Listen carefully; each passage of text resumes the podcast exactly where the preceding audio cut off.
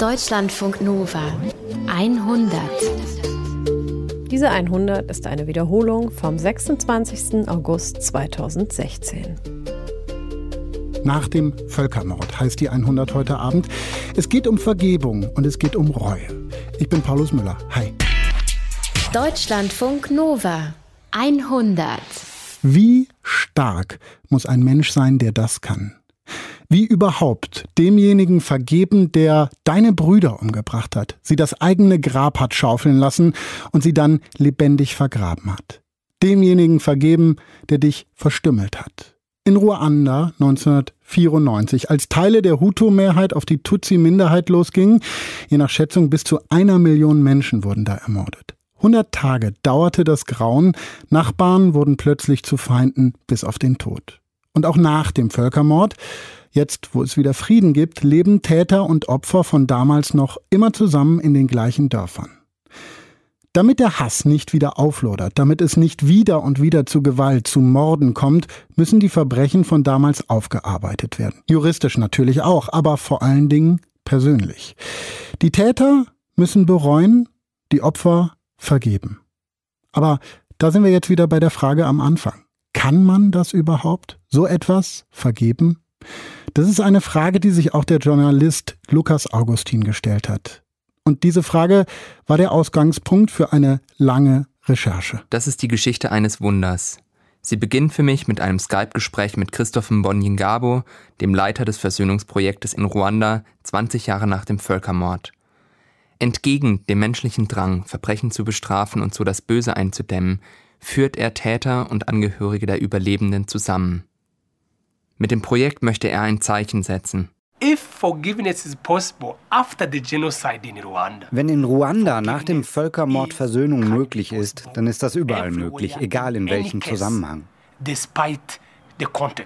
Christoph fordert mich auf, nach Ruanda zu kommen, um mir selbst ein Bild zu machen. Auf einer Recherchereise in das Dorf Mugina, eine Stunde von der Hauptstadt entfernt, folgen zwei längere Aufenthalte mit Kamerateam. Die Geschichten werden Stoff für einen Dokumentarfilm.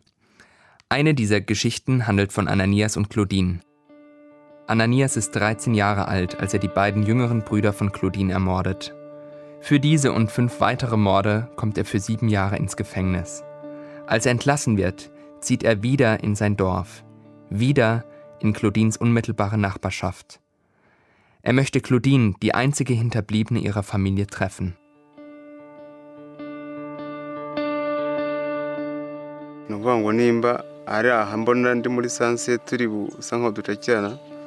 Wenn ich sie sehe, dann stockt mein Herz. Ich muss mit ihr reden, aber das ist unmöglich. Ich hatte sie um Vergebung gebeten. Sie sagte, niemals, ich möchte keinen Mörder in meinem Haus.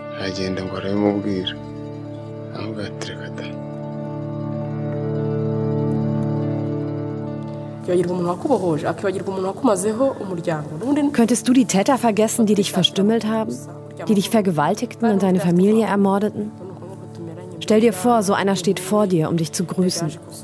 Mir ist es gleich, ob er dabei nett lächelt und freundlich ist. Ich habe ihm gesagt, schau, die Straße hat zwei Seiten, rechts und links. Wenn ich rechts laufe, dann wechselst du auf die linke Seite. Geh mir aus dem Weg und wage es nicht nochmal, mich anzusprechen. So lebe ich mit dem Täter. Mehr als 20 Jahre sind seit dem Völkermord von 1994 vergangen. Ananias und Claudine gehen sich aus dem Weg, aber sie begegnen sich trotzdem immer wieder, wenn sie auf dem Markt einkaufen, wenn sie Wasser holen oder wenn sie an der Bushaltestelle warten. Wenn du das Blut eines Menschen vergießt, verlierst du deinen Verstand. Solange sie mir nicht vergeben kann, bin ich in ihrer Hand. Die Vergangenheit lastet wie ein Fluch auf dem Dorf. Auch in Innocent und Vellas spuken die Erinnerungen. Ich sah Innocent in einiger Entfernung und jagte ihm nach. Ich bin mir sicher, er sah, wie ich ihn verfolgte. Ich hatte nur einen Gedanken in meinem Kopf und war wie besessen. Töten. Ich wollte töten. Doch Vellas kann ihn nicht finden. Er kehrt um und verrät Innocent an einen Mob, der die Suche fortsetzt. Ich rannte in einen Bananenwald und versuchte mich zu verstecken, aber dann schnappten sie mich. Mit Macheten schlugen sie auf mich ein und ich wusste, jetzt werde ich sterben. Ich verlor das Bewusstsein. Ich fühlte nichts, es war wie in einem Traum. Vor dem Völkermord war Wellers ein guter Mann. Wir wuchsen zusammen auf und spielten Fußball. Ich verstehe nicht, was ihn so verändert hat.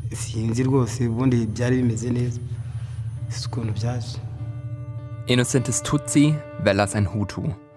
Die Trennung von Hutu und Tutsi ist eine Folge der belgischen Kolonialherrschaft. Zu Beginn der Kolonialzeit bezeichneten die Belgier die Wohlhabenden als Tutsi und die Ärmeren als Hutu. Seit 1933 aber stehen Hutu und Tutsi unveränderlich in den Pässen der Bevölkerung. Nach dem Ende der Kolonialzeit kommen die bevölkerungsstarken Hutu an die Macht. Die Propaganda des Präsidenten Juvenal Habyarimana bezeichnet die Tutsi jahrelang als Kakerlaken und Insekten, die es gelte auszurotten.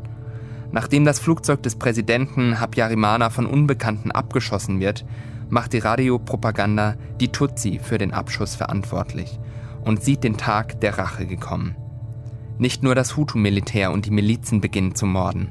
Viele Hutu aus allen Bevölkerungsschichten schließen sich den Mobs an, ziehen durch die Straßen, plündern, morden. In weniger als 100 Tagen kommen zwischen 800.000 und 1,5 Millionen Menschen ums Leben. Allein auf dem Platz vor der katholischen Kirche von Mugina werden 30.000 Menschen massakriert, die dort aus den Nachbarorten Zuflucht suchten. Auch Innocent liegt auf einem der Leichenberge. Für sechs Tage war ich bewusstlos. Als ich aufwachte und meine Augen öffnete, war ich übersät von Maden. Es stank. Ich war umgeben von Leichen. Ein Bulldozer häufte die Leichen zu Haufen. Ich sah Säuglinge an den Brüsten ihrer toten Mütter und ich wusste, es kann keinen Gott geben. Bella sitzt auf einer Bank in einer Schule und betrachtet eine Machete. Es ist ein Werkzeug, das er als Bauer fast täglich in den Händen hält. Eigentlich ist die Machete ein gutes Werkzeug, aber wir haben es zum Bösen verwendet. Wenn ich sie sehe, erinnere ich mich an die Menschen, die ich damit getötet habe. In meinen Träumen verfolgen sie mich. Ich habe damit Abscheuliches angerichtet. Der Teufel ist in mich gefahren. Er hat mich dazu verleitet. Aber ich bin derjenige, der getötet hat. Wellas hat Risse in seinem Hemd. Die Hose kann seinen hageren Körperbau kaum verstecken. Sein Kopf ist gesenkt und immer wieder schaut er aus seiner geduckten Haltung hervor. Wellers hat geplündert und gemordet. Er hat Innocents Haus angezündet und ihn später an einen Mob verraten. Er zitiert ein ruandisches Sprichwort. Du fürchtest nicht die Dunkelheit, sondern wer dir in dieser Dunkelheit begegnet ist. Mich verwundert, wie offen Täter und Opfer mit mir über den Völkermord sprechen. Besonders auf dem Land ist er eigentlich ein Tabuthema. Christoph, der Leiter von CASA, Christliche Hilfe für Versöhnung, erzählt mir, das liege daran, dass ich von außen komme und darum unbefangen sei in diesem Konflikt. Christoph kennt jeden hier im Dorf und er hilft mir, mit Tätern wie Opfern in Kontakt zu kommen. Putting these people in the prison for the rest of their lives die Täter für den Rest ihres Lebens ins Gefängnis zu stecken, nützt weder den Tätern noch den Opfern. Deshalb hat sich die ruandische Regierung für die Idee der Restorative Justice entschieden. Dabei bekommen die Täter die Möglichkeit, ihre Verbrechen zu bekennen und für das, was sie getan haben, auch um Vergebung zu bitten. So erfahren die Opfer, was ihren Angehörigen angetan wurde. Sie treffen die Täter und werden von ihnen um Vergebung gebeten. Bei Restorative Justice geht es nicht darum, den Täter für seine Tat zu bestrafen, sondern darum, dass er im Austausch mit dem Gegenüber erkennt, was er angerichtet hat und um eine Art Wiedergutmachung. Die Opfer erhalten so die Möglichkeit, die Wahrheit zu erfahren und idealerweise schaffen sie es, im Täter wieder einen Menschen zu erkennen und ihm zu vergeben.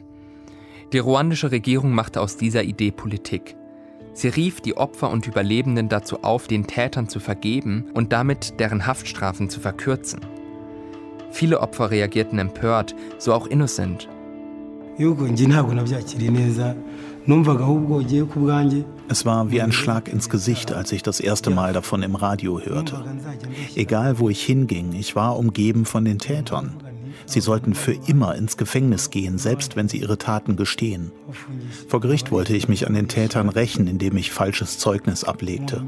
Vor Gericht zum Schein vergeben und selbst wenn man sich dabei die Hände schüttelt und sagt, ich vergebe dir, das ist möglich. Doch von Herzen zu vergeben, das, das ist schwierig.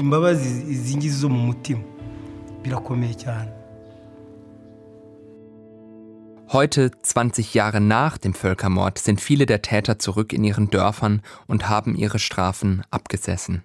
Vor Gericht sind sie gesühnt, aber viele kämpfen weiter mit Schuldgefühlen.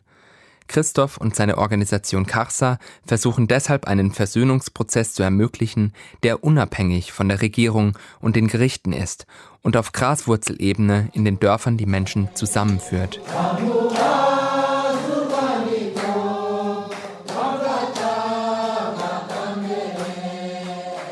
Dazu veranstalten sie Workshops, in denen Täter und Opfer oft zum ersten Mal miteinander sprechen und feiern eine Art Gottesdienst. Der erste Schritt ist für viele, ihre Geschichten in Worte zu fassen. Auf Zettel schreiben sie die Taten, die sie bereuen, ihr Unverständnis, den Hass auf die Täter, all das, was sich über Jahre angestaut hat. So auch Innocent. Eh, auf den Zettel schrieb ich meine bittere Geschichte. Am Ende auch ein kurzes Gebet. Gott, gib mir Liebe für meine Feinde.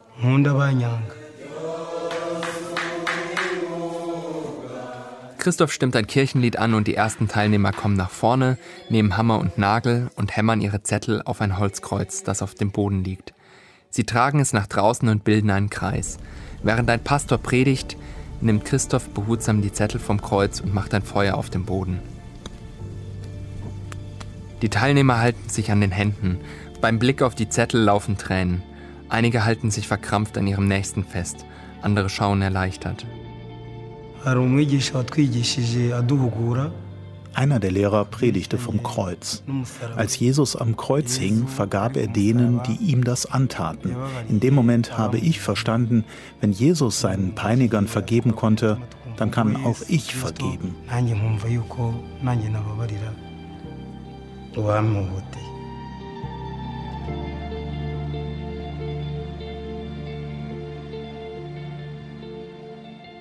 Innocent und Bella sitzen in einem dunklen Zimmer. Es ist das einzige Zimmer in Innocents Hütte. Das Radio läuft und die beiden sitzen sich schweigend gegenüber. Innocents Frau bringt einen Topf Maispampe mit Bohnen. Auf dem Tisch steht nur ein Teller, aus dem sie beide essen. Bellas blickt ungläubig in Innocents Gesicht. Innocent schaut aus dem kleinen Fenster auf die Straße. Das Dämmerlicht fällt auf Innocents Narben.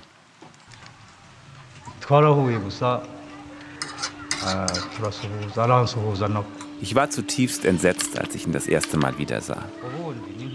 Es war, als hättest du jemanden umgebracht und einen Monat später erfährst du, er ist auferstanden. Aber davonlaufen war sinnlos.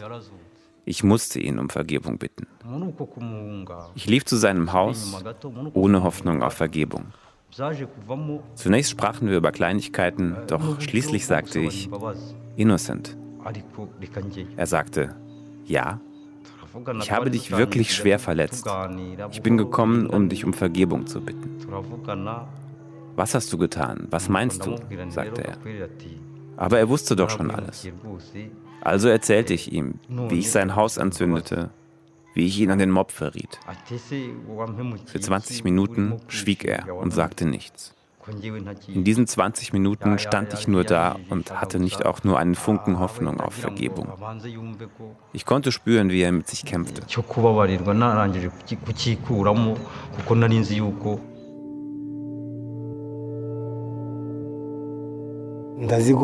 Ich antwortete, du sprichst die Wahrheit, mein Freund, und du bittest mich um Vergebung, aber die Erinnerungen bleiben. Innocent konnte Bellas vergeben. Doch was ist Vergebung? Gilt eine Vergebung ewig? Kann man sie zurücknehmen? Wie kann man etwas vergeben, was nicht nur einen selbst betrifft?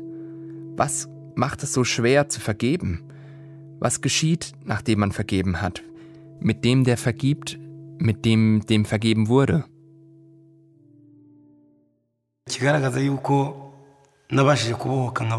Der Beweis für meine Freiheit ist, dass wir miteinander teilen, was wir haben, ohne jegliche Angst. Und abends gehe ich nach Hause, ohne Angst zu haben, überfallen zu werden.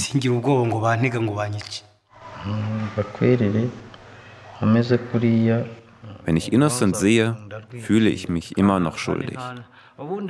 Aber Innocent würde mich nie im Stich lassen, wenn ich ein Problem habe. Innocent konnte Vellas vergeben. Jetzt versucht er anderen Opfern zu helfen. Er besucht seine Freundin Claudine. Vor 22 Jahren lag auch sie auf dem Platz vor der katholischen Kirche.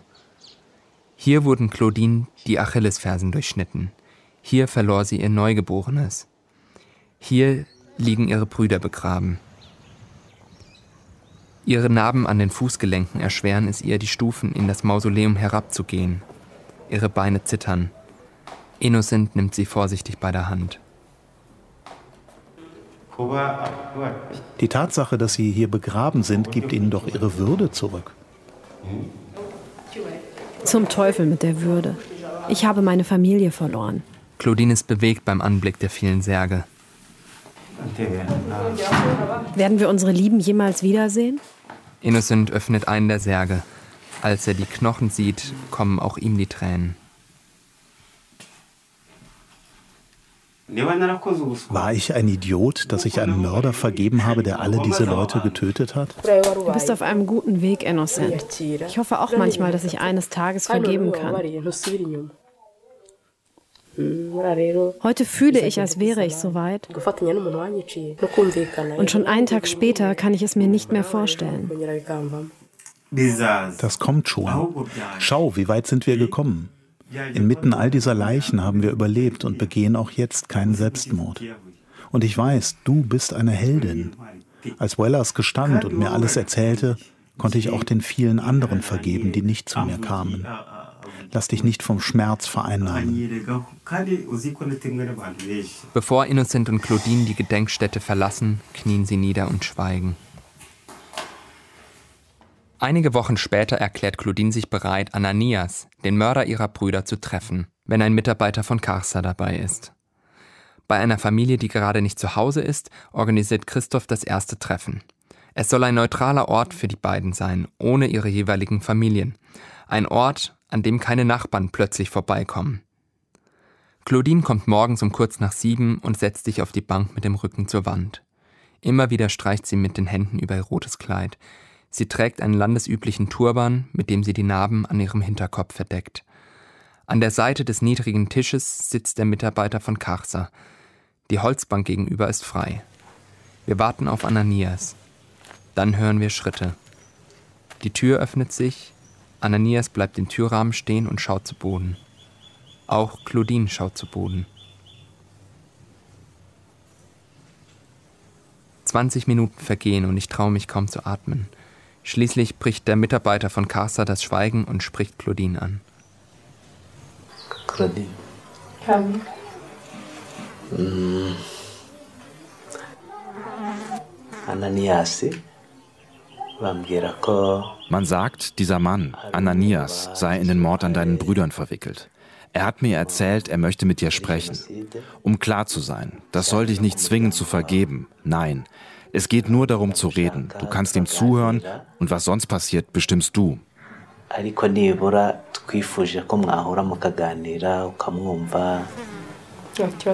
Er soll kommen und ich möchte ihm zuhören. Ananias klappt den Hemdkragen hoch und wieder runter und setzt sich auf die Bank. Er verschränkt die Arme, dann öffnet er sie wieder, schaut zu Boden und fängt unvermittelt an zu erzählen, wie sie in den Tagen des Genozids Claudines Geschwister misshandelt haben. Wir ließen sie absitzen. Dann befahlen wir den Kindern, ihre eigenen Gräber zu schaufeln.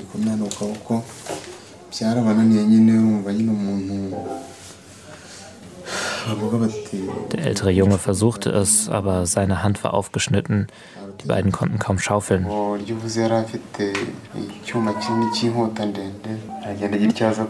du weißt, dass du gleich getötet wirst, hast du keine Kraft.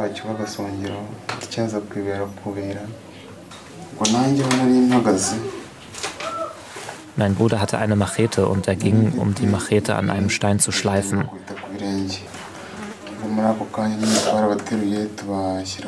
Ich hatte einen Knüppel, damit schlug ich ihnen auf die Füße.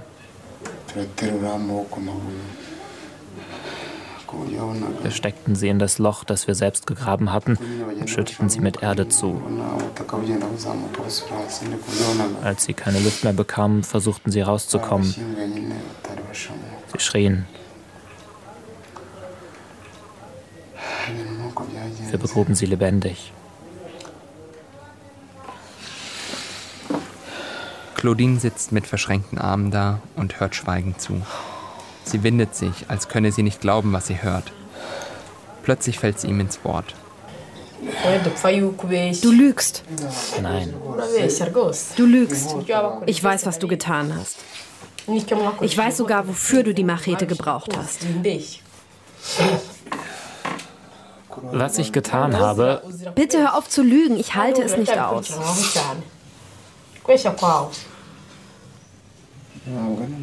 Ich lüge nicht. Du hast doch nie die Wahrheit gesagt, nicht wahr? Nicht einmal vor Gericht. In der ersten Gerichtsverhandlung gab ich es nicht zu, weil ich Angst hatte. Die Machete, mein Bruder hat sie nur geschärft. Ich kann nicht zugeben, was ich nicht getan habe. Zum Glück wurde mein Bruder jetzt gefunden.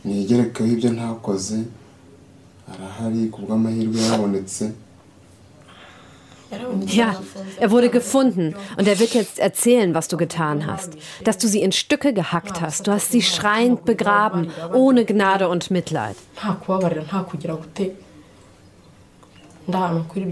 Es tut so weh und es überwältigt mich. Mich auch. Es tut dir weh? Lügst du wieder? Ich lüge nicht.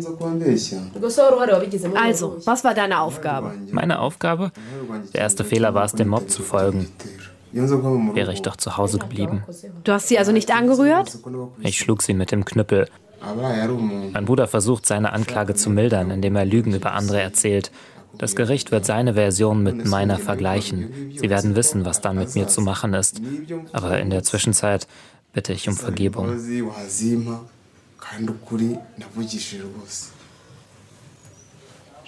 Ich bin als Einzige verantwortlich für den Prozess.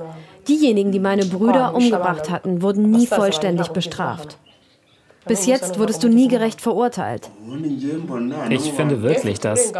Ich habe das Recht auf eine gerechte Bestrafung für die Mörder meiner Brüder. Für die, die sie drei Tage lang folterten. Warum hast du sie nicht erledigt?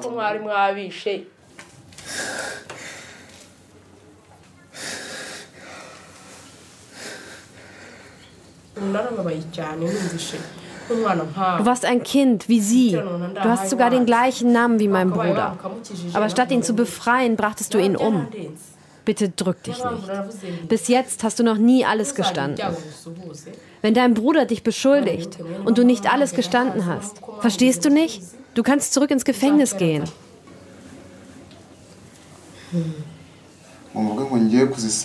Ich bitte dich, vergib mir.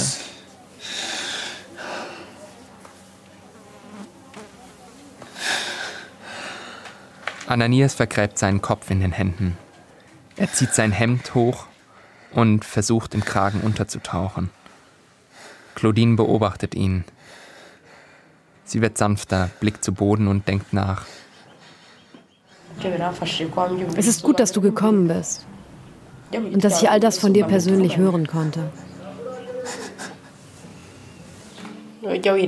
Ich weiß, dass meine Brüder nicht zurückkehren werden. Aber es ist jetzt genug. Ich werde zu meiner Familie gehen und ihr von unserem Treffen erzählen.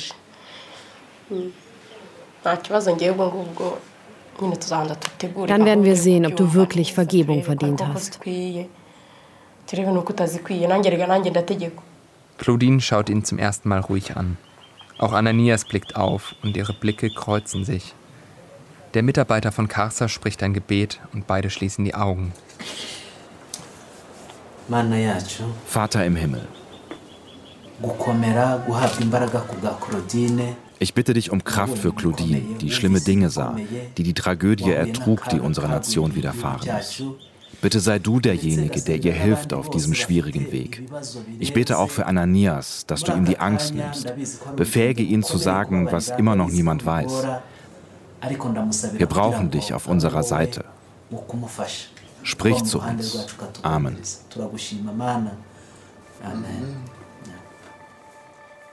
Nach dem Gespräch bin ich aufgewühlt. Ich kann mir nicht vorstellen, dass die beiden nochmals zusammenkommen. Es ist alles gesagt. Sie glaubt ihm nicht und auch, wenn sie mit ihrer Familie sprechen möchte, mache ich mir wenig Hoffnung, dass der Versöhnungsprozess zwischen den beiden weitergeht. Christoph ermutigt mich. What Claudine is dealing with today Claudine kämpft mit den Folgen der Taten, die andere ihr angetan haben.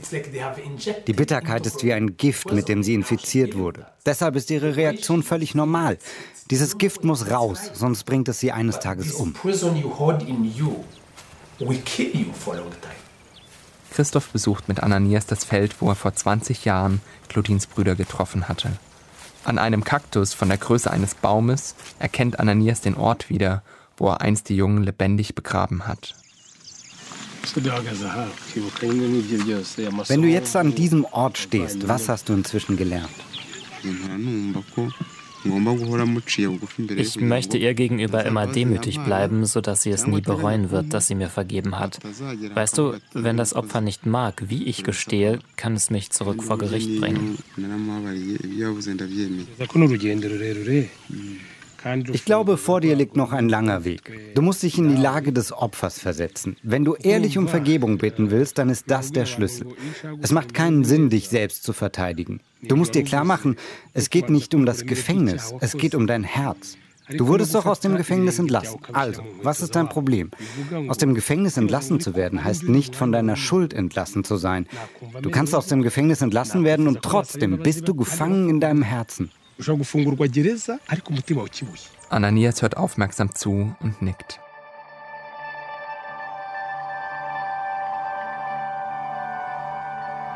Im Herbst 2014, Monate nachdem der Film im NDR ausgestrahlt wurde und weltweit auf Festivals gelaufen ist, schickt mir Christoph eine E-Mail ohne Text, nur ein Foto darin. Es zeigt Claudine und Ananias. Die beiden stehen nebeneinander und blicken in die Kamera. Claudine trägt keinen Turban. Beide strahlen. Für diesen Radiobeitrag rufe ich Christoph noch einmal über Skype an. Hey. Hey Chris. Hey, hey Lucas. My brother, long, long, long, long time. Ich will wissen, wie es mit Claudine und Ananias weitergegangen ist. Christoph erzählt mir, dass beide einen Versöhnungsworkshop besucht haben. Dort hat Ananias vor allen Anwesenden Claudine um Vergebung gebeten. Diesmal hat sie ihn nicht beschuldigt. Sie hat geschwiegen. Einige Monate später hat er sie zum ersten Mal zu Hause besucht. Und schließlich hat Christoph sich mit beiden getroffen. Can you describe the setting? Ich weiß noch genau, es war vor wenigen Monaten an einem Samstagmorgen um 10, wenige Monate nachdem Claudine und Ananias auch einen Kurs über Versöhnung besucht hatten. Wir haben die beiden eingeladen und Claudine war die erste, die zu erzählen begann. Sie hat gesagt, seit unserem Treffen sind viele Monate vergangen. Sie habe Ananias öfters getroffen und die Art, wie er immer wieder auf sie zugekommen ist, hat sie beeindruckt. Ihr ist bewusst geworden, dass sie vergeben muss. Sie habe sich auch mit vielen anderen Völkermordüberlebenden getroffen und sie haben ihr klargemacht, dass es auch für sie heilend ist, ihm zu vergeben. Und deshalb sagte sie auch plötzlich, ich habe das Gefühl, dass ich ihm schon vergeben habe.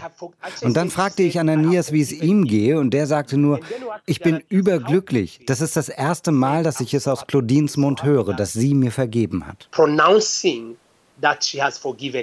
Inzwischen hat sich ihre Beziehung sehr verändert, erzählt Christoph. Kürzlich hat er Claudine und Ananias zu einer Filmvorführung mit Studenten eingeladen. I was personally moved ich war persönlich so tief bewegt, denn hier saßen jetzt die beiden, auf denselben Stühlen wie bei ihrem ersten Treffen zuvor im Film, nur beantworteten sie jetzt Fragen des Publikums. Das war so stark und mir persönlich ist wieder klar geworden, dass es so ein Privileg ist, das miterleben zu dürfen, dass echte Vergebung und Versöhnung möglich ist. Sie hatten eine Fröhlichkeit, ohne sich einander ins Wort zu fallen und ergänzten sich gegenseitig. Ja, selbst an den Augen und an den Gesichtern konnte ich sehen, dass sie jetzt vereint sind. They are now really, truly from even their eyes, from their faces, from what they were saying, you could see that now they are united. Ich weiß nicht, was ich Christoph sagen soll. Es ist genauso wie in unseren ersten Gesprächen vor drei Jahren, als er mir von seiner Versöhnungsarbeit in Ruanda erzählte. Doch seitdem habe ich drei Reisen nach Ruanda unternommen, habe hunderte Stunden Filmmaterial aufgenommen, habe Menschen getroffen, die keine Worte finden für das, was sie getan haben und bin Menschen begegnet, die selbst die schlimmsten Grausamkeiten vergeben haben. Das eine ist der Horror, das andere ein Wunder.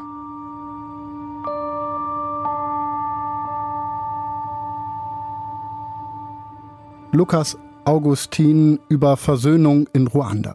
In Indonesien waren es tatsächlich bis drei Millionen Menschen, die ermordet wurden, je nach Schätzung. 1965 von Militär- und nationalistischen Gruppen. Die offizielle Erklärung, es ging darum, einen Putsch zu verhindern, einen kommunistischen Putsch. Genau das ist auch der Grund, warum im Westen lange kaum was bekannt war von diesem Massenmord. Im Kalten Krieg, da waren die Kommunisten halt der Feind. Die Täter von damals sind heute in Indonesien immer noch an der Macht. Dass wir von diesem Massenmord wissen, hat vor allem mit Joshua Oppenheimer zu tun. Der amerikanische Filmemacher hat Dokumentarfilme über die Morde gemacht, die auch in Indonesien etwas bewirkt haben. Er hat sich mit den Opfern beschäftigt, vor allem aber eben mit den Tätern, die stolz sind auf das, was sie da getan haben. Daniel Stender hat sich mit Joshua Oppenheimer unterhalten. Hi. Hello. Uh, is this Joshua? Yes, it is. I'm sorry for the being late. Oh no, no problem at all. Um, I'm I'm very glad that you're there. Um, I'm glad you're there too. was it difficult to find the the Danish radio and the Surreal, poetisch, nüchtern, grausam, widersprüchlich. So wurden die Filme von Joshua Oppenheimer schon oft beschrieben. Seine Dokumentation The Act of Killing und The Look of Silence waren für den Oscar nominiert, bekommen hat er ihn nicht. Vielleicht weil seine Filme alles andere als Popcorn-Kino sind. In beiden Filmen geht es um die indonesischen Massaker von 1965. I'm Joshua Oppenheimer. I'm the director of two films uh, dealing with the terrible legacy of impunity from the Indonesian genocide. The first, The Act of Killing, which came out in 2013, and then The Look of Silence, which came out last year. Alles begann 2001. Damals war Joshua 27 und er hatte keine Ahnung von Indonesien. I knew very little. I, I, when I was first uh, asked about Indonesia, I really couldn't have told Ich wusste wirklich wenig über Indonesien. Ich hätte dir nicht den Unterschied zwischen Indonesien und Malaysia oder zwischen Indonesien und Mikronesien erklären können. Um, I, I really knew very, very little. And one reason we know very little is that the 1965 genocide was not reported at length in the Western Wir wissen so wenig über Indonesien, weil dieser Völkermord in den westlichen Medien kaum erwähnt wurde. In den USA wurde er sogar als eine gute Nachricht gebracht, als Sieg über den Kommunismus. Ich denke, die Amerikaner, die etwas gelesen haben über die Leichen in den Flüssen und über die Flüsse, die rot vor Blut waren, die verdrängten das schnell wieder. Die Geschichte ergab keinen Sinn. Wie kann ein Massaker etwas Positives sein? forget the images because the stories didn't make sense. How do you uh, describe mass murder as something positive, as something good? Ursprünglich war Joshua für ein ganz anderes Projekt auf eine Palmölfarm im Norden von Sumatra gekommen. Die Arbeiter dort wollten eine Gewerkschaft gründen. Unter dem Diktator Suharto waren Gewerkschaften verboten und 2001 lag diese Zeit erst wenige Jahre zurück. Daher wollten sie ihre Arbeit und die immer noch schlechten Arbeitsbedingungen in einem Film dokumentieren. Joshua half ihnen dabei.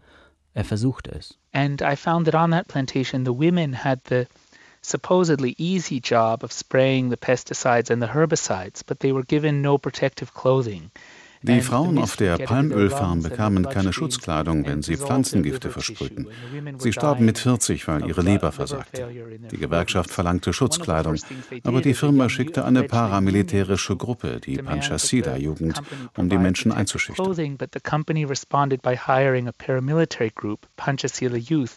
To threaten and attack some of the workers.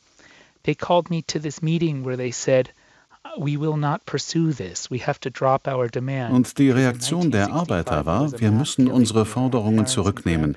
Denn 1965 hat diese paramilitärische Einheit unsere Eltern und Großeltern ermordet, nur weil sie in einer Gewerkschaft waren. So, and, and um, how did you react? Well, before I really had a chance to react, Bevor ich reagieren konnte, lud mich einer der Überlebenden zu einem geheimen Treffen im Haus seiner Eltern ein, mitten in der Nacht. Und da waren alle Überlebenden, mit denen ich in den vorherigen Wochen gesprochen hatte. Sie sagten, du musst weitermachen, du hast unsere Sprache gelernt. Film nicht uns, film die Täter. If you cannot film us, film the perpetrator. And my first response was to say, no, this is too dangerous. Uh, also ich wollte die Täter nicht filmen. Das schien mir zu gefährlich. Ich wollte nicht, dass die Täter die Geschichten der Opfer abwerten. Aber die Opfer sagten, film die Täter. Sie werden mit dir sprechen. Der erste Täter, mit dem ich sprach, beschrieb mir seine Taten sehr genau. In einer grotesken Sprache, als wären diese Verbrechen eine heldenhafte Tat. But wrapping them in a heroic language, uh, that, that transform those facts into a grotesque moral lie, into a kind of travesty.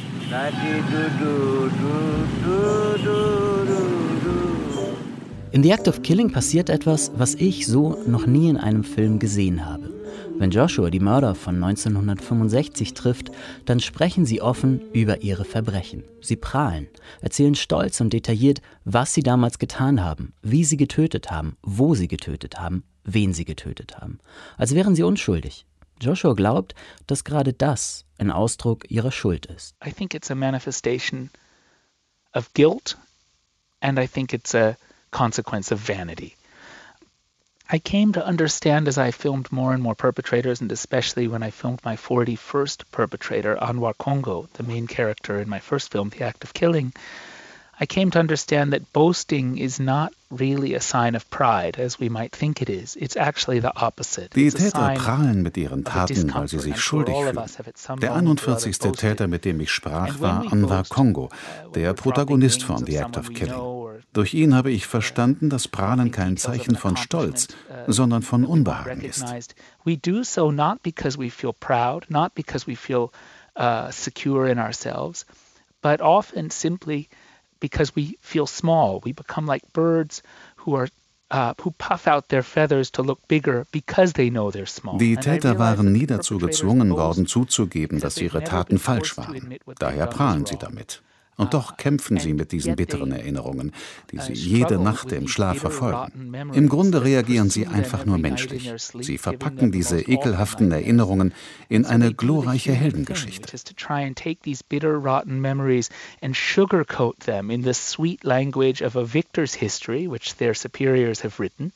their commanders have written, uh, so that they can live with what they've done. Mungkin ya banyak Karena di sini tuh banyak manusia yang yang dihabisi, yang mati nggak wajar yang mati yang tidak wajar. Einer der Mörder von damals ist Anwar Kongo. Als Joshua ihn für The Act of Killing filmt, ist er ein fideler alter Mann. In einer Szene führt Anwar Joshua auf das Flachdach eines Hauses. Anwar hat sich schick gemacht. Er trägt eine weiße Hose und ein grünes Hemd. Er erklärt und er zeigt genau, wie er hier sehr viele Menschen getötet hat. Er sagt, dass ihn die Ereignisse von damals noch immer beschäftigen. Und dann beginnt etwas Groteskes. Der Mörder mit der weißen Hose, dem grünen Hemd und den grauen Haaren fängt an zu tanzen und zu singen. Er erzählt, dass er amerikanische Westernfilme liebt und gerne ein Filmstar wäre. Of course, I had already filmed 40 perpetrators boasting in similar ways. Also zu dem Zeitpunkt hatte ich schon 40 Täter gefilmt. Alle hatten mit ihren Taten geprahlt. Für mich war klar, Anwar ist nicht verrückt. Er kann mit seinen Taten angeben, weil er nie dafür bestraft worden ist.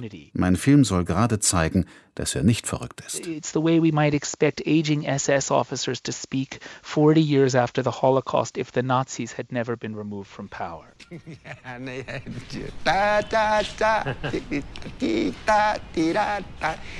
Anwar is entertaining in the sense that he's open. Anwar ist unterhaltsam, weil er offen ist. In Filmen fühlen wir uns immer am meisten von offenen Charakteren angezogen. Manchmal lügt Anwar.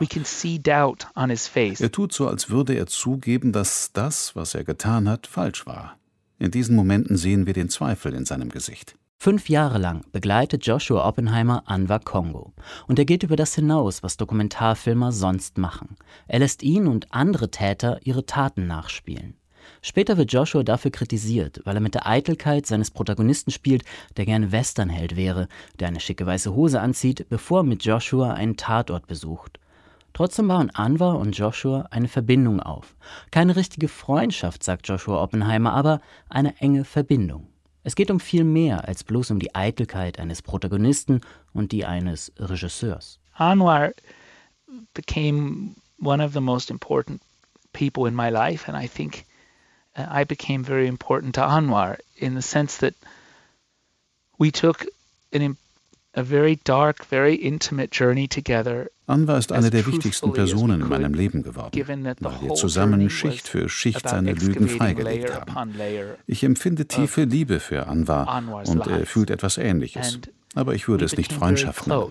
I feel a deep love for Anwar and Anwar I know feels something similar t- to me, but I wouldn't call it friendship.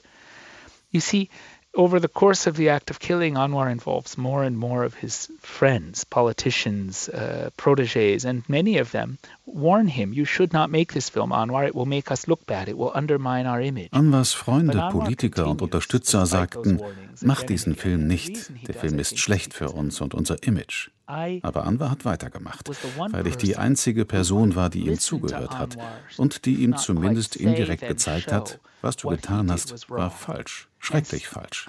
Trotzdem habe ich ihn als Menschen gesehen und nicht als Monster. Unjustifiable, yet still see him as a human being. And I never allowed myself the luxury of condemning Anwar as a monster because I knew that that would to do so would only be to escape into the fantasy that the perpetrators of these kind of actions have nothing to do with us. Joshua sagt, der Mörder Anwar ist kein Monster, sondern ein Mensch. Und das macht The Act of Killing so schwer erträglich. Dass Anwar lustig und unterhaltsam ist, fast schon sympathisch. Eben ein Mensch wie Joshua Oppenheimer oder ich. Joshua nimmt mir, uns, den Zuschauern, das sichere Gefühl, die Fantasie, dass diese Taten nichts mit uns zu tun haben. Primo Levi said, famously speaking about the Holocaust and perpetrators of the Holocaust, he said, there may be monsters among us. There may Primo Levi hat den Holocaust überlebt und er hat später mal gesagt, die Monster unter uns sind nicht entscheidend. Was uns Sorgen machen sollte, sind die Menschen, die so sind wie wir. What we really have to worry about are the ordinary people like us. And that means that every one of us um, is capable to do such deeds. That's the hopeful message at the end of the act of killing. Die Tatsache, dass jeder von uns so etwas tun könnte, ist ja gerade die hoffnungsvolle Botschaft meines Films.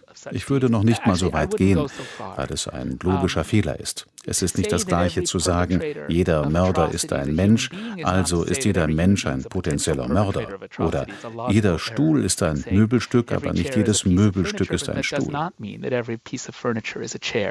What's hopeful in the in the end of the act of killing is that if a man like Anwar Congo has within him the possibility for sufficient empathy to realize, at least physically in his body, that what he did was wrong, In meinem Film geht es auch um Hoffnung. Wenn ein Mensch wie Anwar Kongo zumindest teilweise so viel Mitgefühl aufbringen kann, dass er einsieht, was ich getan habe, war vielleicht falsch, dann sollten alle Menschen es schaffen, miteinander zu leben. The human mind is not so easily divided between the angel and the devil as we see in cartoons. Uh. Wir können den menschlichen Geist nicht einfach so in Engel und Teufel aufteilen der Engel auf der einen Schulter, der Teufel auf der anderen. Das ist alles eins. Beides sind Teile des Bösen. But these are all one and they're all they're both both angel and devil alike are part of the mechanism of evil.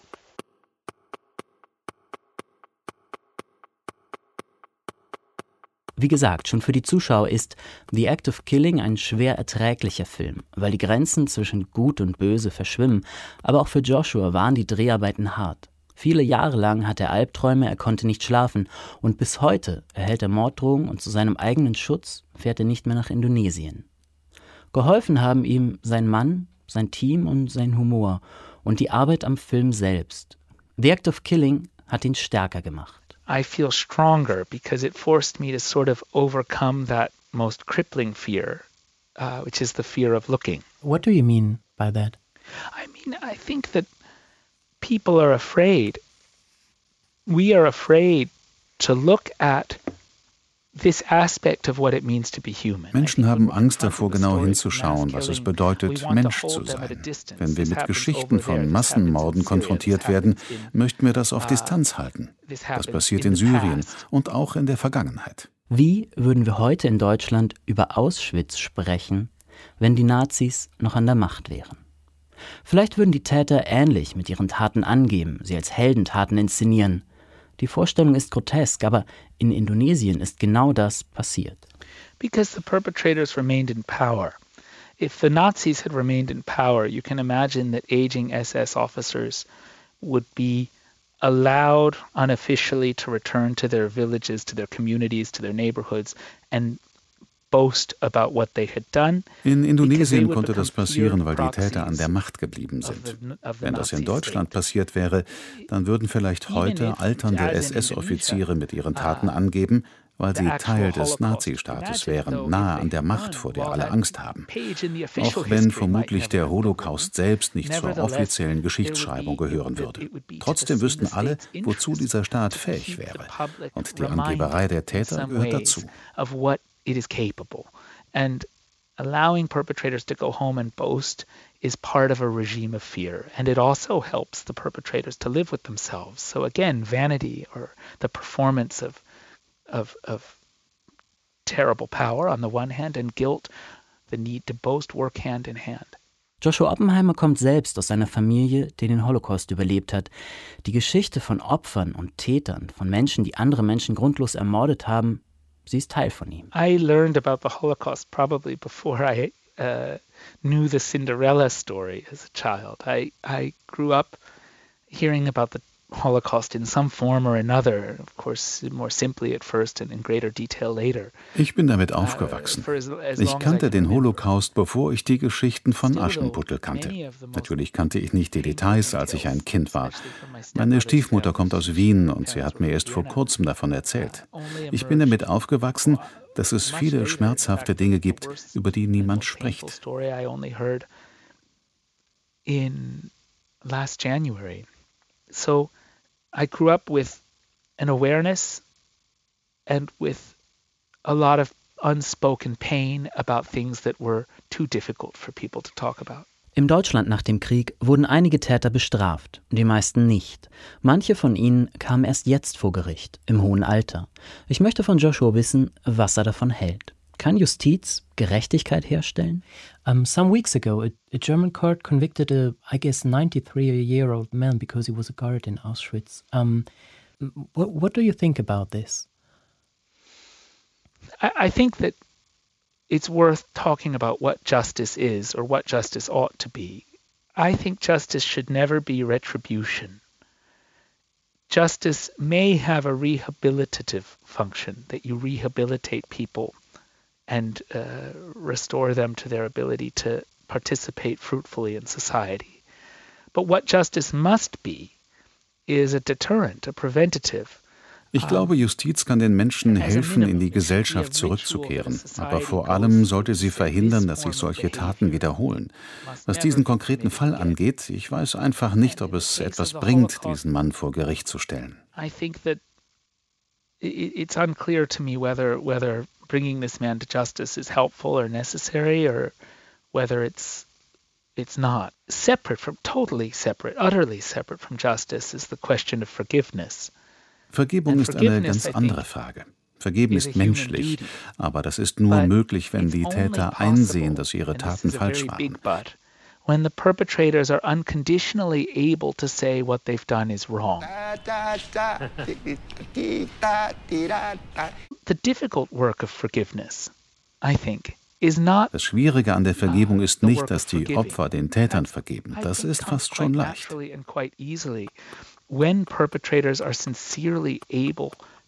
Es sind die Täter, die den Mut finden müssen, ihre Taten zu gestehen, die damit leben uh, müssen. Das passiert sehr selten. Und wenn Anwar Kongo am Ende von The Act of Killing mit seiner Schuld ringt, dann schafft er es nicht, diese Schuld einzugestehen.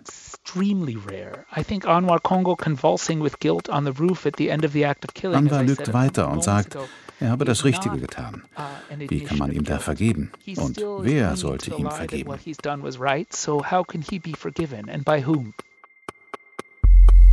Daniel Stender hat sich mit Joshua Oppenheimer unterhalten. Hier ist die 100. Nach dem Völkermord heißt die Sendung heute Vergebung und Reue. Doch, doch, doch, an die Nachrichten kann ich mich natürlich erinnern von damals, von den Massakern im ehemaligen Jugoslawien. Das kam irgendwie schon in der Tagesschau. Aber hey, da war ich gerade mal Jugendlicher. Ja, da habe ich die Schule geschwänzt, um mit einem Kumpel A-Team zu schauen und danach vielleicht noch der Preis ist heiß mit Harry Weinfurt. Was da so los war, gerade mal 1000 Kilometer weg. Folter, Vergewaltigung, Massenmorde, das kam erstmal nicht so richtig an bei uns. Bei uns waren da eher die äh, ersten Konsolengames Thema, die Mädels und das selbst angebaute Gras. Später aber, später da wurde uns dann allen klar, was da eigentlich passiert ist, denn die Gräueltaten von Anfang der 90er Jahre waren noch lange Thema und sind es noch immer vor dem Internationalen Strafgerichtshof für das ehemalige Jugoslawien. Der wurde gegründet, um Kriegsverbrecher zu bestrafen, Verbrechen gegen die Menschlichkeit zu ahnden. Der Gerichtshof will mit den Prozessen auch sowas wie einen Grundstein für eine mögliche Versöhnung legen, damit irgendwann ehemalige Feinde wieder in Frieden zusammenleben können. Aber geht das überhaupt und eignet sich ein Gericht dafür? Vera Pache hat einen Richter getroffen, der für das Hager Jugoslawien-Tribunal gearbeitet hat. Wenn man in einem Fall als Richter tätig war, lassen einen bestimmte Bilder nicht mehr los, die man durch Zeugen vermittelt bekommen hat. Man macht sich natürlich auch immer wieder Gedanken darüber, ist richtig entschieden worden, was hätte man vielleicht noch beachten müssen. Das ist Albin Eser. Von 2004 bis 2006 war er Richter am Internationalen Strafgerichtshof in Den Haag. Also mit anderen Worten, der Fall ist nicht zu Ende, wenn man das Urteil gesprochen hat. Es bewegt einen immer noch. Let's uh, start. Today we are going to uh, start another chapter in the history of uh, this tribunal. Uh, we are starting a new case, the Nasser Orich case. So, Mr. Registrar, could I ask you to call the case, please? Good morning, Your Honors. Case number IT0368T, the prosecutor versus Nasser Orich. Es ist der 6. Oktober 2004. Am Internationalen Strafgerichtshof für das ehemalige Jugoslawien beginnt eine Gerichtsverhandlung. Der, der da spricht, ist der Hauptrichter, Kamel Agius aus Malta. Neben ihm sitzen zwei weitere Richter, ein Däne und ein Deutscher, Albin Eser. Alle tragen eine rote Robe mit weißer Halsbinde. Albin Eser hat freundliche Augen und einen grauen Vollbart. Auf der Anklagebank sitzt Nazar Oric. Die Strafverfolger machen ihn für Kriegsverbrechen verantwortlich. Your Honors, this is a case about a young commander who became a warlord. In accepting his role as commander, he amassed authority and power. War crimes of murder, wanton destruction, and plunder were committed under his command. The prosecution opens its case today against the accused, Nazar Oric, former bodyguard, Nasa Uric ist bosnischer Muslim und stammt aus dem heutigen Bosnien-Herzegowina. Er stammt aus Potocari, einem Dorf in der Nähe von Srebrenica. Heute gibt es in diesem Dorf eine Gedenkstätte. Sie erinnert an den Völkermord, bei dem mehr als 8000 muslimische Jungen und Männer getötet wurden. Dieser Völkermord, begangen von Serben an Muslimen, ist als das Massaker von Srebrenica in die Geschichte eingegangen, als grausamer Höhepunkt des Bosnienkrieges. Davon haben die meisten schon mal gehört. Aber auch die anderen Kriegsparteien haben Verbrechen begangen sowohl die Kroaten als auch die bosnischen Muslime. Wäre der Bosnienkrieg ein großes, sehr kleinteiliges Wandgemälde, dann müssten wir den Fall von Nasa Oric vermutlich mit einer Lupe suchen. Dennoch ist auch er Teil des Ganzen. Es geht um Ereignisse, die zu Beginn des Krieges stattgefunden haben, zwischen Juni 1992 und März 1993. Darüber spreche ich mit Marie-Janine Kalik. Sie ist Professorin für die Geschichte Ost- und Südosteuropas an der Ludwig-Maximilian-Universität in München. Nasser Oric war einer der führenden Warlords im Bosnienkrieg, der in der Nähe von Srebrenica eine paramilitärische Truppe kommandiert hat. Diese Guerillatruppe aus bosnischen Muslimen wird manchmal als schlecht organisierter Haufen beschrieben, keine wirkliche Armee. Die Gruppe soll serbische Dörfer überfallen und geplündert, zum Teil auch zerstört haben. Außerdem haben die Paramilitärs Bewohner gefangen genommen und nach Srebrenica gebracht. Die Gefangenen sollen geschlagen und zum Teil schwer misshandelt worden sein. Auch hier gab es Tote. Und diesem Angeklagten Nasser Oric, der noch ein relativ junger Kommandeur von 26 Jahren damals gewesen ist, ihm wurde vorgeworfen, dass er nicht verhindert hat, dass seine Untergebenen solche Gräueltaten begangen haben. Nasser Oric ist eine sehr umstrittene Person weil die einen sehen ihn als Kriegshelden, als einer, der die bosnischen Muslime verteidigt hat gegen die serbische Aggression und gegen die ethnischen Säuberungen und den Genozid, wie die bosnischen Muslime ja sagen. Und die anderen äh, sehen in ihm einen Kriegsverbrecher, der auf grausame Weise und auch in planmäßiger Weise andersethnische, in diesem Fall Serben und serbische Dörfer angegriffen hat und äh, viele Opfer sich hat zu Schulden kommen lassen. Wenn ich ein Bild zeichnen müsste von Nasser Oric, würde ich sagen, auf den ersten Blick macht er einen sehr sympathischen Eindruck. Er ist ein gut aussehender äh, junger Mann mit offenem Blick, auch mit einem gewissen Selbstbewusstsein ausgestattet. Aber wir haben ihn selten reden hören. Mr. Oric, I want to make sure before we proceed that you are receiving interpretation in your own language. Das sind Standardfrage und Antwort zu Beginn eines jeden Prozesstages. Nasser Oric sagt, dass er alles, was gesagt wird, mitverfolgen kann in einer Sprache, die er versteht, also Bosnisch. Ansonsten sagt er nichts, weil er sich entschieden hat zu schweigen. Mit einer Ausnahme. Und das war ein sehr schwieriger Vorfall. Es wurde ein Belastungszeuge gehört, offenbar auch in seinem Alter, es war relativ schnell erkennbar, dass die beiden sich gut gekannt haben äh, müssen. Und plötzlich springt Nasser Oric auf und ruft mit lauter Stimme, ja man kann es fast sagen mit schreiender Stimme, ruft er, eigentlich müsste der hier auf der Angeklagten sitzen und ich müsste unten sein Belastungszeuge sein. Denn das, was mir vorgeworfen wird, ist eigentlich von ihm begangen worden. You sit down. You sit down. You sit down. You sit down.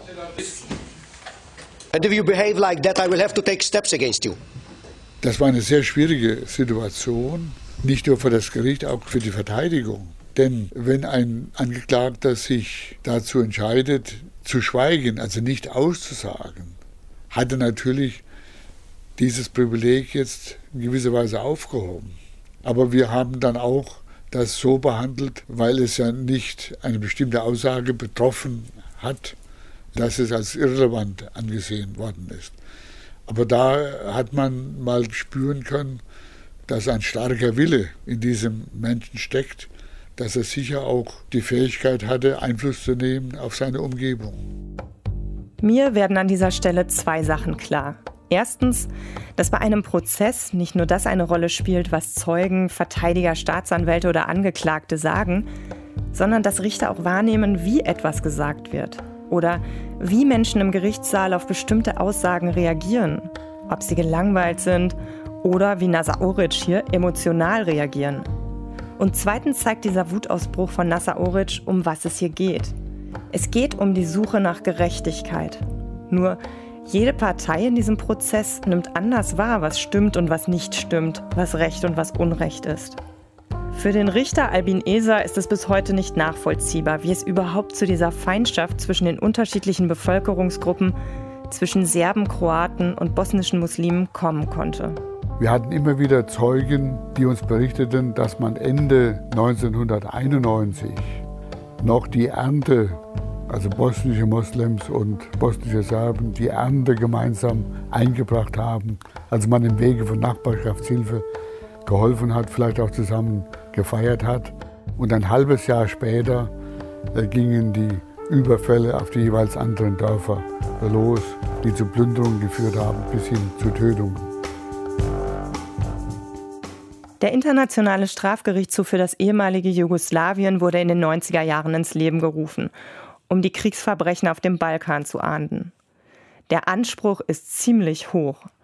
Der Strafgerichtshof erklärt auf seiner Internetseite, dass er Opfern eine Stimme geben will, damit sie über die erlebten Kriegsgräuel aussagen können. Der Gerichtshof will auch einzelne Verantwortliche ganz klar benennen damit soll eben verhindert werden, dass ganze Volksgruppen mit einer Kollektivschuld belegt werden.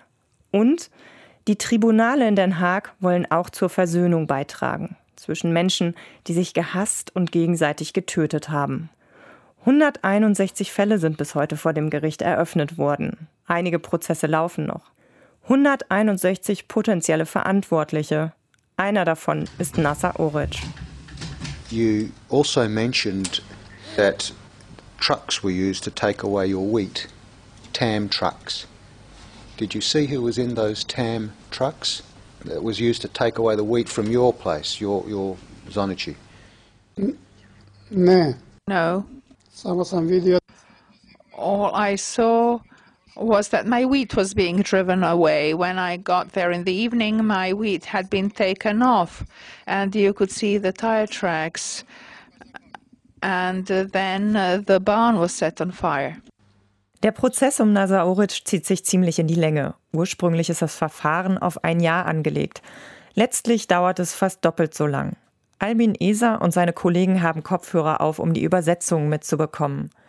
An manchen Tagen geht es um sehr kleinteilige Fragen, ob der Zeuge wirklich gesehen hat, wie der Weizen abtransportiert wurde, oder ob er es nur vermutet. In anderen Sitzungen geht es um schlimmste Kriegserlebnisse. Manche sind Albin Eser bis heute in Erinnerung geblieben. Ja, ganz spontan geht es vor allem um Zeugenaussagen, die etwa zu tun hatten mit Vergewaltigungen von Frauen in erster Linie. Eine Muslima, Zeugin der Verteidigung, berichtet hier darüber, wie serbische Soldaten sie in ein Haus schleppten und vergewaltigten. Eine Dolmetscherin übersetzt Fragen und Antworten. Question and what happened to you? Answer, we were taken into that house and we were raped uh, and abused and beaten uh, throughout the night. And I myself had a gun pointed at my head all the time. A question, why uh, you in particular? Answer, because I was screaming too much.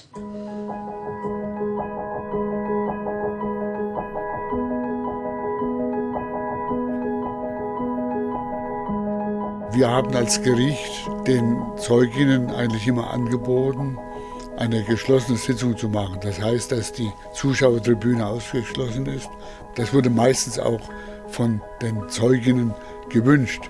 Aber einmal wurde von einer Zeugin dieses Angebot abgelehnt, weil sie sagte, die Welt soll wissen, was mir und was uns Frauen geschehen ist.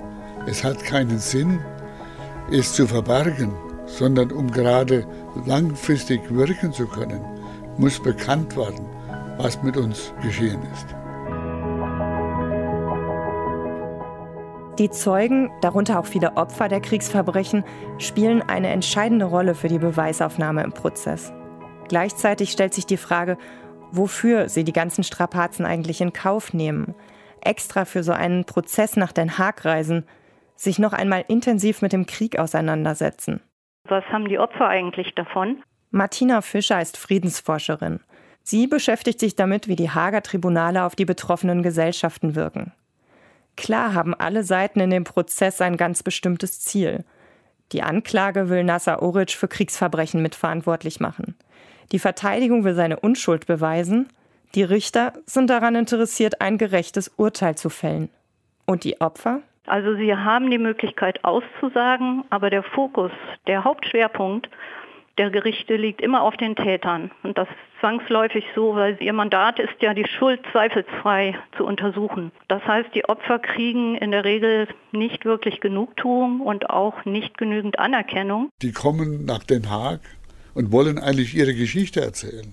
Stattdessen werden ihnen Fragen gestellt, die oft auch völlig zusammenhanglos erscheinen, etwa weil man herausfinden will, ob das glaubwürdig ist oder nicht. Natürlich haben auch die Zeuginnen und Zeugen bestimmte Erwartungen, wenn sie von einem internationalen Gericht nach Den Haag eingeladen werden, um von ihren Kriegserlebnissen zu erzählen. Und da hatten wir mal eine Situation, wo ein Zeuge geradezu explodiert ist und sagt, ich bin jetzt nach Den Haag gekommen, um zu erzählen, was in unserem Dorf passiert ist. Und jetzt wurden mir nur Fragen gestellt, die ich gar nicht für wichtig halte. Ich möchte gerne eine Liste verlesen von den Menschen, die in unserem Dorf umgekommen sind. Und da haben wir dann zu dem außerordentlichen Mittel gegriffen als Gericht, dass wir in Abstimmung mit Staatsanwaltschaft und Verteidigung gesagt haben, wir erlauben diesem Zeugen, dass er diese Liste verliest. Wir werden aber, weil es außerhalb der Beweisaufnahme geschieht, das, was jetzt gesagt wird, nicht verwerten. Ja. Also man hat hier gesehen, diesem Zeugen ging es nicht um Strafe, um Rache, sondern er wollte die Welt wissen lassen, was passiert ist, um auf diese Weise für künftige Generationen ein Signal zu setzen, das sollte nicht sein. Als ich diese Geschichte höre, denke ich, stimmt eigentlich. Nicht die Strafe ist am Ende das Wichtigste, sondern das Wichtigste ist, dass die Menschen, die gegeneinander gekämpft haben, wieder in Frieden zusammenleben können aber hier vor Gericht ist das vor allem ein Ausbruch aus dem Protokoll. Den Richter Albin Eser beschäftigt der Umgang mit den Zeugen sehr. Er hat auch schon Aufsätze darüber geschrieben. Aber es bleibt ein Dilemma. Vor allem wegen der begrenzten Zeit. Die Prozesstage sind ja schon irgendwie zeitlich begrenzt und das passiert öfter. Ich habe das eben auch von einem Staatsanwalt, der am Hager Tribunal tätig war, mitbekommen, gerade in der Endphase des Tribunals, als eben viele Verfahren dann auch schneller abgewickelt werden mussten, dass da des Öfteren auch Zeugen und Opfer, die eben als Zeugen ausgesagt haben, dann wirklich ähm, Unrecht getan wurde, weil die Menschen in einer unglaublichen Geschwindigkeit auf den Punkt kommen mussten. Solche Momente zeigen, wo die Grenzen des Internationalen Strafgerichtshofs liegen, so hoch die Ideale auch sein mögen. Und auch wenn im Prozess um Nasa Oric viele Zeugen zu Wort kommen, am Ende geht es um ihn, um den Angeklagten. Kann das Gericht beweisen, dass Nasa Oric schuldig ist oder nicht? Und wenn ja, wie groß ist seine Verantwortung an den Verbrechen gegen Serben? Albin Eser und seine zwei Kollegen fällen schließlich ein Urteil, das der Hauptrichter Aegius am 30. Juni 2006, also nach fast zwei Jahren, verkündet. This position, Mr. Orich, would you please stand up?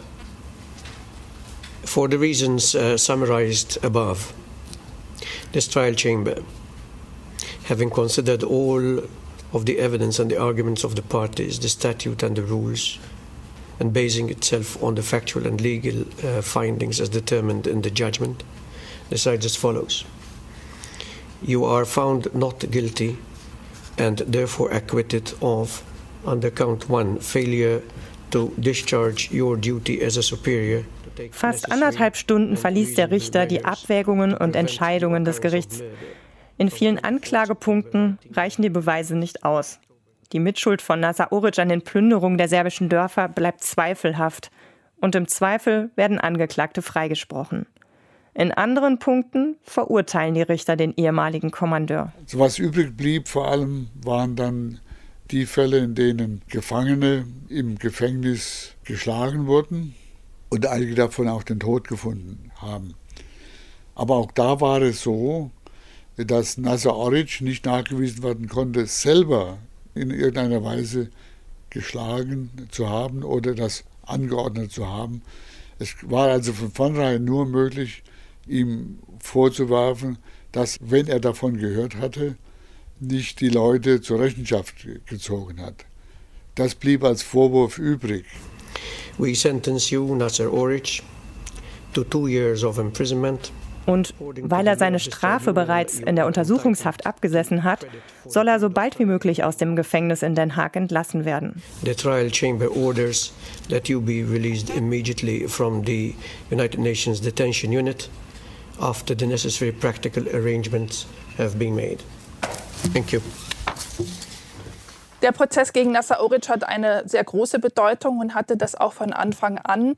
Denn die Serben haben immer behauptet, dass das internationale Tribunal in Den Haag ein politisches Instrument sei, um allein die serbische Seite abzustrafen, dass politische Urteile gefällt würden und dass in erster Linie Serben abgeurteilt würden. Das ist nochmal Marie-Janine Kalik, die Historikerin. Und deswegen haben serbische Kreise, serbische Nationalisten geradezu frohlockt, als Nasser Oric angeklagt wurde, vor Gericht gestellt wurde und in erster Instanz dann auch wirklich verurteilt wurde, weil das doch der Beweis oder scheinbar der Beweis dafür war, dass auch die andere Seite, die Bosniaken, systematisch Kriegsverbrechen begangen haben. Das hat natürlich den bosnischen Muslimen, den Nationalisten nicht gepasst und diese waren wiederum sehr froh, als Nasser Oric dann in zweiter Instanz freigesprochen wurde. Beide Seiten gehen in Berufung. Sie sind nicht einverstanden mit dem Urteil, das Albin Eser zusammen mit seinen zwei Kollegen gefällt hat. Die Anklage hatte ursprünglich 18 Jahre Haft für Nasser Oric gefordert. Und die Verteidigung wollte seinen Freispruch. In zweiter Instanz bekommt sie tatsächlich Recht. So viel möchte ich sagen, ich halte den Freispruch aus meiner Sicht nicht für richtig. Also ich kann die Gründe, deren wegen Nasser Oric dann letztlich freigesprochen worden sind, nicht nachvollziehen. Schuldig oder unschuldig? Die Frage ist immer noch nicht geklärt. Heute, mehr als 20 Jahre nach dem Krieg, steht Nasser Oric wieder vor Gericht. Dieses Mal in Bosnien. Dort läuft ein neues Verfahren gegen ihn, mit etwas anderen Anklagepunkten. Der Fall Nasser Oric zeigt, wie wenig der Krieg auf dem Balkan bisher aufgearbeitet ist. Und das gilt auch für die Aussöhnung der Menschen, die jetzt wieder zusammenleben müssen. Man muss sich vor Augen halten, dass in Bosnien-Herzegowina die Aufarbeitung bislang nicht in einer Weise funktioniert, die den Opfern aller Seiten gedenkt. Also jede Volksgruppe gedenkt weiterhin der eigenen Opfer und es gibt einen starken Trend, eben Opfer gegenseitig aufzurechnen und dann darüber zu streiten, wer das größte Opfer war. Also man gedenkt immer jeweils der eigenen Gefallenen, Soldaten, Helden, Zivilistinnen und blendet das Leid der anderen Seite dann eben aus. Das Jugoslawien-Tribunal am Internationalen Strafgerichtshof in Den Haag oder ein einzelner Richter wie Albin Eser, sie können nur einen ganz kleinen Teil zur Aufarbeitung der Jugoslawienkriege beitragen. Sie können dabei helfen, Fakten zu schaffen. Niemand kann heute mehr leugnen, dass es das Massaker in Srebrenica gegeben hat. Auch die Plünderung und Verbrechen an Serben hat es gegeben. Aber das, worum es langfristig geht, Frieden und Aussöhnung, das müssen die Menschen vor Ort, die Serben, die Bosniaken und Kroaten selber in die Hand nehmen. Dabei kann ihnen kein Gericht helfen. Und dieser Prozess dauert jetzt schon viel länger als der Krieg selbst.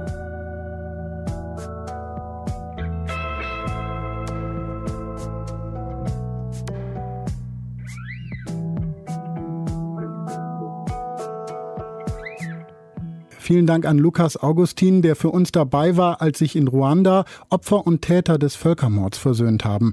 Bei der Produktion seines Beitrags wurde er übrigens unterstützt von Philipp Mangold. Danke dafür. Danke auch an Vera Pache, die Albin Esa, den ehemaligen Richter in Den Haag, getroffen hat. An Daniel Stender, der sich mit dem Regisseur Joshua Oppenheimer über Täter und Opfer der Massaker von Indonesien unterhalten hat. Danke auch an Katharina Luke in der Technik und Rahel Klein online. Vielen Dank an Julia Roche, Redakteurin dieser Sendung. Ich bin Paulus Müller und das war 100. Deutschlandfunk Nova 100. Also ich weiß noch, dass ich einfach auf keinen Fall diese Situation beeinflussen wollte oder diese Atmosphäre zerstören wollte. Und mir ist natürlich bewusst, dass wenn ich als Filmemacher in diesem Raum bin, wo Täter und Opfer sich das erste Mal begegnen, dass ich natürlich wahrgenommen werde und die Situation sich verändert. Aber ich wollte im Raum sein, aber so wenig wie möglich irgendwie diese Aura verändern. Und deshalb habe ich meinem Übersetzer eingebläut zu schweigen. Und ich hatte in diesem Moment auch gar keine Übersetzung gebraucht, sondern ich musste einfach nur diese beiden Menschen beobachten, wie sie sich da gegenüberstehen und dann anfangen zu sprechen und sich diese Vorwürfe machen, diese Anspannung, diese Bitterkeit, die in Claudine sich über die Jahre angestaut hat, die sich da plötzlich entladen hat. Ich hatte das Gefühl, die verstellen sich nicht und die sind ehrlich und ich kann diesen rohen Moment einfach mit der Kamera einfangen. Ja, ich glaube, das ist einer der besten Momente in dem Film geworden, aber auch so einer der stärksten Begegnungen, die ich selber erlebt habe. Albin Ese hat mir sehr viele Anekdoten erzählt aus seiner Zeit als Richter am Internationalen Strafgerichtshof in Den Haag. Und eine, die mir auch noch sehr in Erinnerung geblieben ist, ist, ähm, dass eben diese drei Richter eine Reise unternommen haben nach Bosnien, da in diese Gebiete rund um Srebrenica, um sich mal genau anzuschauen, über was sie eigentlich die ganze Zeit reden und verhandeln. Sie kamen dann in die Republik Srpska, also in den serbischen Teil von Bosnien, und brauchten einen Kaffee und wurden dann tatsächlich von der örtlichen Polizei in ein Café geführt, bei dem sie dann ein Porträt von Karadzic angeschaut hat, also von Radovan Karadzic. Der war damals noch nicht an Den Haag ausgeliefert, war aber vom Internationalen Strafgerichtshof als Kriegsverbrecher angeklagt und es gab einen internationalen Haftbefehl gegen ihn. Das hat Albin Esam erzählt und fand es auch ziemlich unmöglich, dass das damals geschehen ist und dass man eben nicht dieses Gespür hatte, dass sie genau dieses Gericht sind, was eigentlich diesen Kriegsverbrecher ähm, sucht und möglicherweise verurteilen möchte. Joshua Oppenheimer spricht ja im Interview auch darüber, dass das Drehen seiner Filme und das ständige Sprechen mit den Tätern bei ihm zu Albträumen geführt hat und er konnte nicht schlafen und so weiter. Eine ganz, ganz kleine Abschwächung davon hatte ich vielleicht auch. Auf jeden Fall für die Vorbereitung des Interviews habe ich mir die Filme natürlich nochmal angesehen und ja, ich hatte auf jeden Fall sehr seltsame Träume rund um diesen Termin. Trotzdem kann ich diese Filme auf jeden Fall jedem empfehlen. Schaut euch diese Filme an. Deutschlandfunk Nova 100. Jeden Sonntag um 16 Uhr. Mehr auf deutschlandfunknova.de.